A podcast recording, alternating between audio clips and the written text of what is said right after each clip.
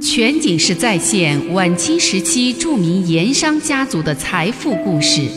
用声音描绘当年自流井繁华独特的《清明上河图》。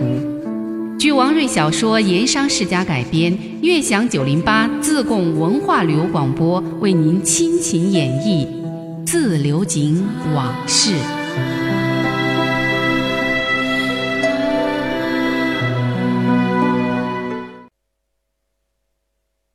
当年一两银子能值多少呢？咱们可以根据一些史料来推断推断。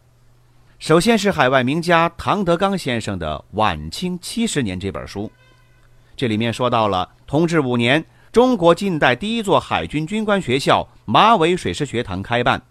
第一期学员六十人，所培养的是第一代中国的海军高级将领。这些个学员当中的大多数后来都成了北洋海军的精英，比如说。甲午海战中著名的舰长邓世昌、刘步蟾等等，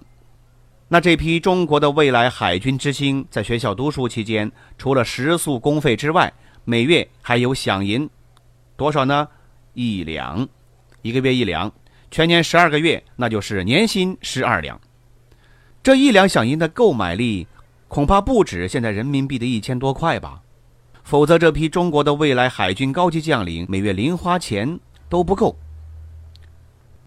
另外还有一个其他数据，就是清朝从开国以后，就会在满族人当中选宫女儿，就规定了，不论是普通旗人还是贵族人家，女孩子从十二三岁到出嫁之前，那都是备选对象。一旦选入宫中服侍皇上或者后妃、皇子、公主等等，都是以十年到十五年为限，年满出宫的时候，能够有一笔补偿安家费。十年之内赏银十两，十五年之内赏银十五两。不过，一般的宫女儿很少有做上十年的。换一句话说呢，在宫里头服侍了差不多十年，耗尽了自己的青春美貌，也不过才十两银子。也就是说，给皇上打工一年，年薪一两银子。您别嫌少，这在当时来讲不可能算少，否则皇家的颜面何存？由此可见，这十两银子的安家费，在普通人家是能够算得上一笔家产的。几年之后的光绪元年，北洋大臣李鸿章受命组建中国第一支现代化的舰队——北洋水师。朝廷拨款到位以后，李鸿章就委托了中国海关总税务官英国人赫德，专程回英国，向当时英国最先进的阿摩士装船厂订购了四艘先进的船艇。这就是北洋海军的第一批现代化军舰，也就是后来的镇东、镇西、镇南、镇北这四舰，全部花费总计白银四十五万两。而在此十二年之前的同治十二年，也就是一八六三年，王朗云因为水利局案被富顺县衙陆基给关起来了。为了免祸，经过手下智囊以及一些同乡京官的合谋运作。王朗云以捐资赈灾为名，向朝廷一次性捐款七万两银子。也就是说，按当时的市价，王朗云仅仅因为那次事件的一次性捐款，起码可以给北洋水师买半支现代化军舰。而稍后一些的光绪七年，北洋舰队在德国船厂订购了更加先进、威力更大的两艘铁甲主力舰，分别配有十二英寸的巨炮四尊。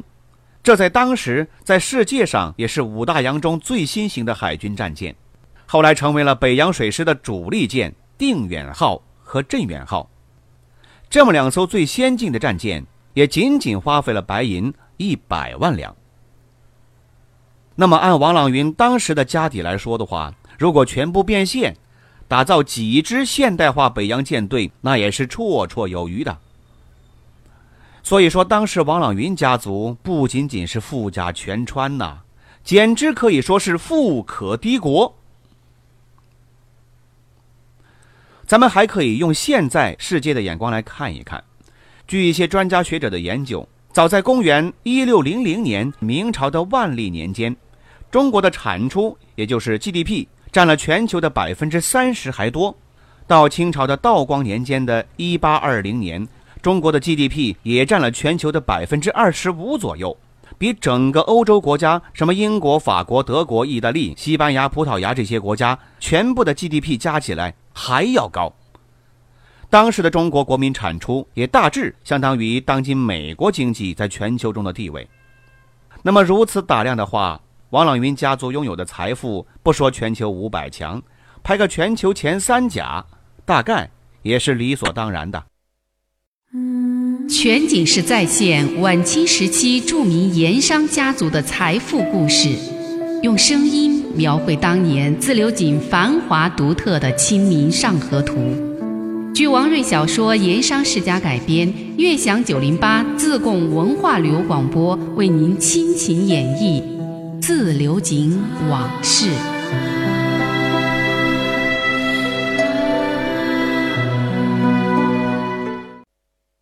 咱们再回过来说，中国当时实际上的最高统治者慈禧太后，上一回不是说过吗？她说了那么一句很有名的话：“富甲全川，算他有钱；六部是咱们的耳目，他岂能私通？”您琢磨琢磨，这句话呀，多多少少带着那么点酸味儿，也有点怨气。自六井盐商王朗云的富有程度，可能给他印象太深了，刺激也太大了。于是乎呢，给自己定下了一个决心，要拼命的搞钱。王朗云，你可以卖盐换银子，他呢，他就卖官儿，拿官帽子换银子。据说慈禧从一八六一年垂帘听政开始，一直到光绪初年，也就是一八八四年，二十多年间，或明或暗的搞钱，为自己攒的私房钱有两万万两之多，也就是两亿两银子。那这个时候，慈禧太后实际上成了当时中国最大的亿万银子富翁。有时候让人难免不寻思：如果慈禧太后用她卖官的钱拿出那么一小半银子来，恐怕当时全世界所有最先进的现代化军舰都能让咱们中国给全买回来。那样的话，甲午海战肯定是另外一番结果。不用说，不必赔偿银子割让台湾了。恐怕日本列岛也会成为中国的四个省。话又说回来，慈禧珍惜她私人的银子，不肯拿出自己的私房钱来为国家效力，也正常。不是说人为财死吗？从某个角度来说，这人呐，那就是经济动物，不管他的身份地位如何，似乎都不能免俗。不过，咱们再想想，你慈禧不肯拿自己的私房银子出来去打造大清的舰队。你可以叫别人把银子拿出来呀，比如说王朗云这样的富商，拿银子出来办海军呢。当然了，前提你得给这种拿私家银子办海军的人给一个什么地位名分，比如说给个什么官儿、什么军衔之类的，就像曾国藩、李鸿章那些人一样，说不定啊，王朗云真肯拿出来为国家贡献一把。要说王朗云，其实还真有点当将军的素质，还真有实际的军事指挥才能。在后面我们就会讲到，王朗云在抵御李兰义军对自流井的盐场围攻侵扰时，在那场著名的大安寨保卫战中，他显示的临危不乱、坚毅果断、进退有序、指挥若定的大将风范，不仅大获全胜，得到了朝廷的嘉奖赏赐，而且还被陕西巡抚蒋某给看中了。打算把王朗云请到陕西主持陕南军事行动，可惜后来被一些事情给耽误了。否则的话，很可能将会出现又一个李鸿章、曾国藩、左宗棠式的晚清中兴人物，这不能不说是历史的遗憾呐。那王朗云王氏家族又是如何积累下如此多的财富呢？我们下回再说。